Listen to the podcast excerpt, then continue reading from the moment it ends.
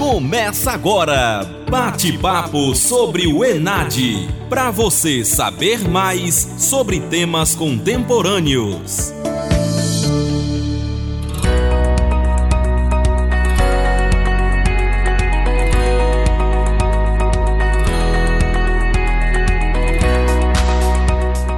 Olá pessoal, hoje vamos dar início a mais um bate-papo sobre o Enad. O tema abordado será Ética, Democracia e Cidadania, o papel dos três poderes para o funcionamento da democracia no Estado republicano. Eu sou Glauco Salomão Leite, professor de Direito Constitucional do curso de Direito da Universidade de Pernambuco, campus FECAP. Bate-papo ENAD. Quando falamos em democracia, normalmente essa é uma palavra associada à ideia de um governo do povo, um governo fundado na soberania popular. Mas o que vinha a ser um governo fundado, legitimado pela soberania popular? É, soberania popular, via de regra, é vinculada à ideia de maioria. E, portanto, a democracia seria o governo das maiorias, aquelas maiorias que se manifestam nas urnas, aquela maioria que respalda um determinado candidato em detrimento de outro candidato. No entanto, essa é uma visão limitada e reducionista de democracia. Essa é uma compreensão que conduz a uma democracia meramente procedimental, uma democracia meramente formal. E por que isso? Historicamente, eh, tivemos experiências em que candidatos ou líderes chegaram ao poder pelas vias democráticas, de acordo com os procedimentos democráticos previstos na legislação à época. No entanto, uma vez no poder, souberam manipular as regras do jogo, souberam distorcer os procedimentos previstos na própria legislação para é, inserir ou para uma tomada de decisões autoritárias e autocráticas. Aqui eu me refiro, por exemplo, à experiência fascista na Itália do governo Mussolini e também ao totalitarismo é, nazista na Alemanha. São duas experiências que mostram o equívoco de pensar que democracia é meramente sinônimo de eleição e é meramente sinônimo de regra da maioria. E é nesse sentido que é importante repensar o modelo democrático a partir da conjugação de uma outra ideia importante na evolução do Estado de Direito, que é a de constitucionalismo. E a partir daí chegamos a uma noção de democracia constitucional. O que vem a ser a ideia de democracia constitucional? As constituições, historicamente, elas servem justamente para limitar o poder político do Estado. Seja uma monarquia absolutista que é freada por uma constituição escrita, mas também um governo baseado na maioria, um governo fundado no princípio majoritário, um governo que é eleito democraticamente. Mas a eleição não significa dar um cheque em branco àquele que foi escolhido. Significa apenas que ele tem uma legitimação de acesso ao poder. Mas o exercício concreto do poder depende do respeito inegociável com as limitações e os valores que são incorporados em um documento constitucional. É essa Constituição que reflete a ideia de soberania popular. É essa Constituição que reflete uma ideia de permanência, uma ideia que envolve um respeito às regras do jogo e também respeito a direitos fundamentais, principalmente de minorias. E nesse sentido, as constituições elas são uma ferramenta, são um instrumento jurídico de contenção do poder. Numa democracia baseada na, na regra da maioria, as constituições são um remédio contra as maiorias eleitas, contra as maiorias ocasionais. Isso é importante para perceber que, tão perigosa quanto uma ditadura de uma minoria, uma ditadura de um general, de um monarca, de um imperador, é também uma ditadura da maioria. Uma ditadura que se esconde por trás de uma votação, se esconde por trás muitas vezes de um parlamento eleito mas ainda assim é, as eleições não podem representar um fim em si mesmo, não pode representar o um único critério de legitimação do exercício do poder político. E por isso que é importante levar em conta um modelo substantivo de democracia, ou seja, uma vontade da maioria que tem que conviver com direitos fundamentais e com direitos fundamentais de minorias, porque do contrário, o projeto democrático ele se transforma em um projeto suicida, em que a eleição de um governante pode conduzir a um autoritarismo contra opositores, contra pessoas que pensam diferente, contra pessoas que defendem um projeto político distinto daquele que foi vencido nas urnas, mas que nem por isso devem ter a sua dignidade diminuída ou até mesmo eliminada, como já houve historicamente. E nesse sentido, a democracia constitucional é uma democracia substantiva, é uma democracia que tenta conciliar tanto instituições majoritárias como os governos e os parlamentos, mas também tenta conciliar com respeito aos direitos e garantias fundamentais, principalmente de direitos de minorias. É nesse sentido que a gente tem que analisar o papel desempenhado pela separação de poderes nas democracias. Separação de poderes tem sido um princípio fundante das democracias constitucionais. Desde as revoluções liberais do século XVIII, início do século XIX, a ideia de separação de poderes ela acompanha a formação dos estados constitucionais.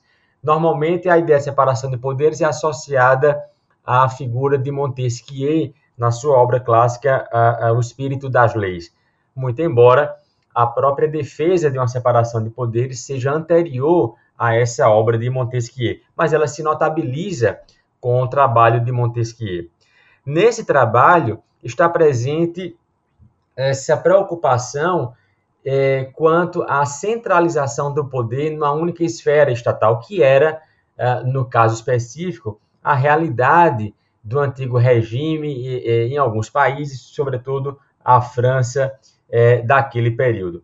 Então, na visão de Montesquieu, era preciso fragmentar o poder, era preciso diluir as funções estatais e atribuir cada uma das funções do Estado, a de governar, a de legislar e a de julgar, a uma instituição independente. A mesma ideia, a, a, mesma preocupação quanto à concentração de poderes vai estar presente também na experiência americana pós-independência da Inglaterra, é, especialmente em relação ao momento de construção da Constituição do país, de fundação de uma nova ordem política a partir de uma Constituição. E no momento da elaboração da, da Constituição norte-americana de 1787, os assim chamados pais fundadores, aqueles que estiveram por trás desse projeto constitucional, tinham em mente a relevância de um sistema de, freios, de, de separação de poderes que não envolvesse apenas uma divisão de funções, além da divisão de funções, seria importante também um sistema de freios e contrapesos. Isto é, um poder tem que fiscalizar uma outra esfera de poder. É nesse sentido que, numa democracia constitucional, aquelas instituições que refletem, que traduzem a vontade das maiorias, elas têm que conviver com instituições contra-majoritárias, constituições que são desenhadas estruturalmente justamente para conter os avanços das maiorias e preservar os limites constitucionais e os direitos e garantias fundamentais. Esse papel contra-majoritário é atribuído principalmente ao Poder Judiciário e aos tribunais, tribunais constitucionais e Supremas Cortes. Então, o Poder Judiciário acaba sendo um novo ambiente institucional de proteção de minorias, proteção de direitos fundamentais, toda vez que esses direitos estiverem ameaçados pelo governante de plantão ou pelo partido ou pelos partidos majoritários naquele momento no parlamento. Isso significa que numa democracia constitucional, o vencedor na eleição não leva tudo. O vencedor na eleição, ele tem a legitimidade para discutir, tentar aprovar um projeto político, desde que isso não ponha em risco a própria ordem constitucional, nem sirva de instrumento para atingir ou perseguir minorias e grupos vulneráveis. Então, nesse sentido, percebemos como é, esses dois elementos, separação de poderes e direitos e garantias fundamentais, eles fazem parte de uma receita clássica da democracia constitucional. E é isso que também vai explicar que durante regimes autoritários, esses, essas duas dimensões da democracia constitucional sejam atingidas e sejam fragilizadas. Na história constitucional do Brasil, tivemos várias, várias situações, quer dizer, a história brasileira é um pouco pendular. Tivemos momentos de uma maior democracia e outros momentos em que o pêndulo vai é, é, mudar para o outro lado, na direção de um regime mais autoritário.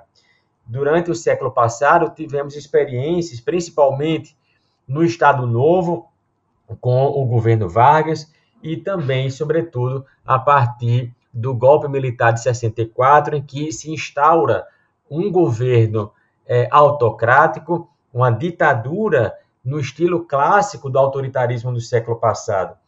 E durante o regime militar, percebemos como o governo, o poder executivo, sobretudo, ele acaba neutralizando e esvaziando aquelas instituições que são responsáveis pela fiscalização do governo. Aqui eu me refiro principalmente o Congresso Nacional e o próprio Poder Judiciário. Então, não é à toa que regimes autoritários buscam retirar as proteções que dão independência ao exercício dos mandatos parlamentares, dos congressistas. Então, vários parlamentares tiveram seus mandatos cassados durante o regime militar é, tiveram suspensas as garantias da imunidade parlamentar, da inviolabilidade, e muitos tiveram, inclusive, que se exilar do país. Em alguns casos, o próprio parlamento ele entrou em recesso. Aqui é um exemplo mais radical ainda de uma, de uma violência estatal, institucional, em que o poder executivo ele neutraliza um dos principais órgãos de controle do próprio governo, que é o parlamento. Mas durante a ditadura militar também houve uma é, é, tentativa de captura política do poder judiciário. Aqui eu me refiro, por, por exemplo, ao ato institucional número 2, editado por Castelo Branco, que atingia em cheio a independência do Supremo Tribunal Federal aqui no Brasil, quando ele determinava o aumento do número de é, juízes da Suprema Corte de 11 para 16. Essa estratégia é, servia para que o presidente pudesse indicar novos integrantes para a Suprema Corte, fazendo assim uma captura política do tribunal. Os escolhidos seriam seguramente pessoas alinhadas ao regime militar daquele momento e, portanto, ao autoritarismo. Essa captura política acaba fragilizando o papel contra-majoritário que o Supremo Tribunal Federal, como a Corte Constitucional Brasileira, deve desempenhar na democracia constitucional.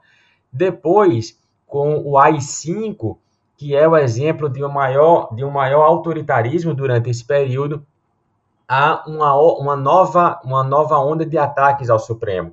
O AI-5 determina a aposentadoria compulsória de ministros do Supremo Tribunal Federal, numa agressão ainda maior do que aquela que foi praticada no governo Castelo Branco. Esse é o autoritarismo clássico do século passado, em que existe um ataque é, claro, evidente contra as instituições, e quando essas instituições estão ou capturadas ou foram esvaziadas, agora não há mais nenhum obstáculo a que haja uma violação sistemática e permanente de direitos fundamentais. E é nesse contexto em que a gente compreende melhor é, como foi praticada a censura durante o período militar, como foi suspensa a garantia do habeas corpus, pessoas que foram presas porque é, faziam protestos contra o autoritarismo e que, na visão do governo, representavam ameaça à ordem social, a ordem política e eram presas com base em uma lei de segurança nacional e não poderiam usar o habeas corpus para anular uma prisão abusiva. É também nesse contexto em que percebemos a, a, a, gravidade na extinção de partidos políticos, portanto, na eliminação da oposição, dos grupos que contestam, dos grupos que apresentam propostas diferentes. Então, com instituições fragilizadas, com instituições esvaziadas ou capturadas politicamente, abre-se o espaço para uma violação de direitos e garantias fundamentais. Mas, ultimamente, é, tem havido uma nova forma de autoritarismo. Não autoritarismo do século passado, dos golpes de Estado, não autoritarismo é, da, da, ruptura é, legal e da ruptura com a ordem democrática, não autoritarismo com tanques nas ruas, como aconteceu no Brasil, como aconteceu no Chile, como aconteceu em outros países da América Latina. Ultimamente, em vários países do mundo, tem havido o que se tem denominado de um processo de corrosão das democracias. A ideia de corrosão, de corrosão remete a processos que são lentos, que são sutis, mas ainda assim são destrutivos para a ordem democrática. Isso tem a ver com a ascensão de novos líderes populistas em vários lugares do mundo, em que eles chegam ao poder pela via das eleições. Eles são, portanto, legitimados pelo processo eleitoral. Mas, uma vez no poder, acabam desenvolvendo uma estratégia governamental que pressupõe uma sociedade dividida em dois polos antagônicos. De um lado, existe o nós, o povo verdadeiro, o povo autêntico, o povo em nome de quem essa nova liderança seria o grande porta-voz é, da nação. E do outro lado estão eles, estão os outros, estão os inimigos do povo, está a elite corrupta, estão, estão aqueles grupos que representam um obstáculo ao desenvolvimento do país, que comprometem as tradições nacionais, que desfiguram a própria identidade da, da nação. Então, é um modelo de democracia radicalizada, de uma democracia polarizada, em que essa dicotomia acaba servindo para legitimar uma política antipluralista. Ou seja, a democracia constitucional pressupõe necessariamente o respeito ao pluralismo, pressupõe o respeito a grupos que vão existir no corpo, no corpo social, ainda que é, não tenham sido os vencedores nas eleições. E nesse sentido, essa retórica antagônica, ela pressupõe uma ideia de povo homogênica, ou seja, um povo como se fosse um clube fechado em que há uma certa identidade ideológica com aquela nova liderança. E todas aquelas pessoas que não fazem parte desse clube hermético, dessa noção restrita e excludente de povo, são automaticamente convertidos nos inimigos da pátria, nos inimigos da nação e vão sofrer também novos ataques por parte desses governos. No entanto, esses ataques é, se revestem de uma maior sutileza. São ataques de forma pulverizada e que é, vão sendo concretizados de maneira esparsa ao longo do tempo. Não é propriamente uma ruptura institucional como no século passado, mas é um processo de erosão. A ideia de erosão ela remete exatamente a algo muitas vezes imperceptível, mas que está provocando um efeito destrutivo nos alicerces da democracia constitucional. Muitas vezes se utiliza, o governante se utiliza das próprias ferramentas que a democracia apresenta para atingir por dentro a própria democracia.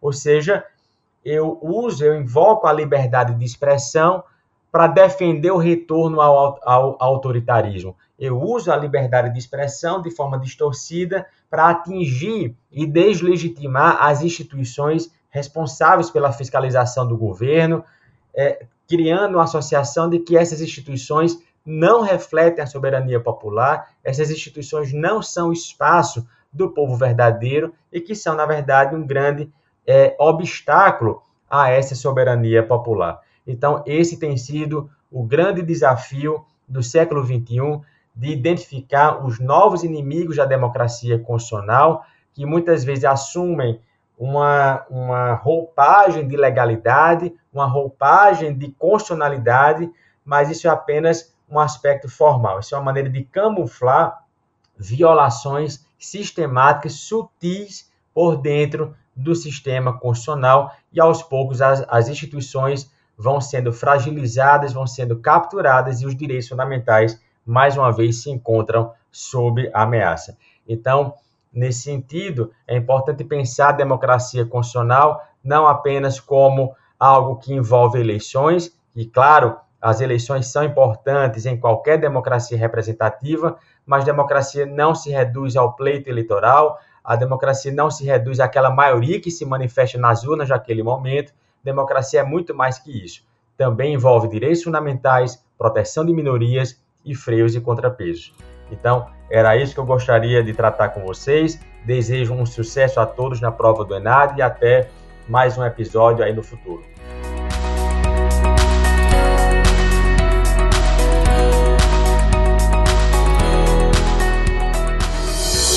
Você ouviu Bate-papo sobre o Enad. Para você saber mais sobre temas contemporâneos.